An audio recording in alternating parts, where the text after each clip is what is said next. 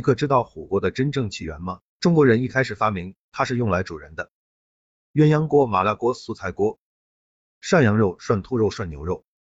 冬天约上三五知己，一起吃个火锅，一起喝两杯小酒，实在是人生一大快事。但是我们今天所言非吃啊，讲一讲火锅的历史。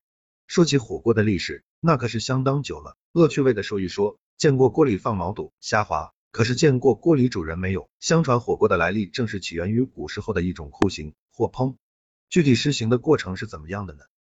架锅生火水煮，是不是和火锅没什么两样？只不过行刑的时候把毛肚、虾滑改为把人放到锅里煮。这种酷刑战国时期就已经有了，后来永乐皇帝也就是朱棣可能觉得此种刑法太过残忍，所以不准再用。至于正儿八经的火锅历史，其实也不算晚。根据历史可考，有说是三国或是魏文帝时期的铜鼎就已经用来烹饪食物了。零两秒，另一种说法则是说，由海昏侯墓出土的豆就是吃火锅的工具，而海昏侯为西汉爵位，一直延续到东汉时期。所以说火锅的历史最早都在东汉年间。只不过不论火锅的历史究竟衍生于三国魏晋还是东汉时期，在当时还不是很盛行，因为那时候鼎豆都不是寻常人家能够用得起的。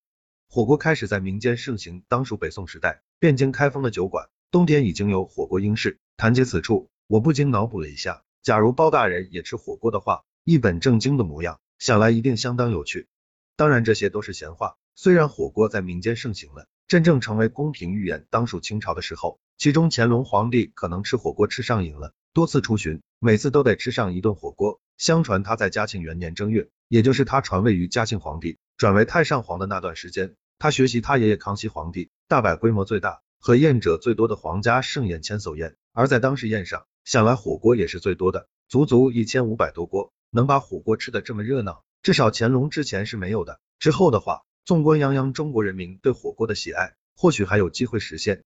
结语：中国文化源远流长，对现在社会影响深远，有些民俗习惯已经深入民间，诸如火锅、春节等比比皆是。而且我相信有不少人和乾隆一样，吃火锅已经成了一种癖好。假如经济实力允许的话，怕是早就把火锅千叟宴在线社会复现了一遍吧。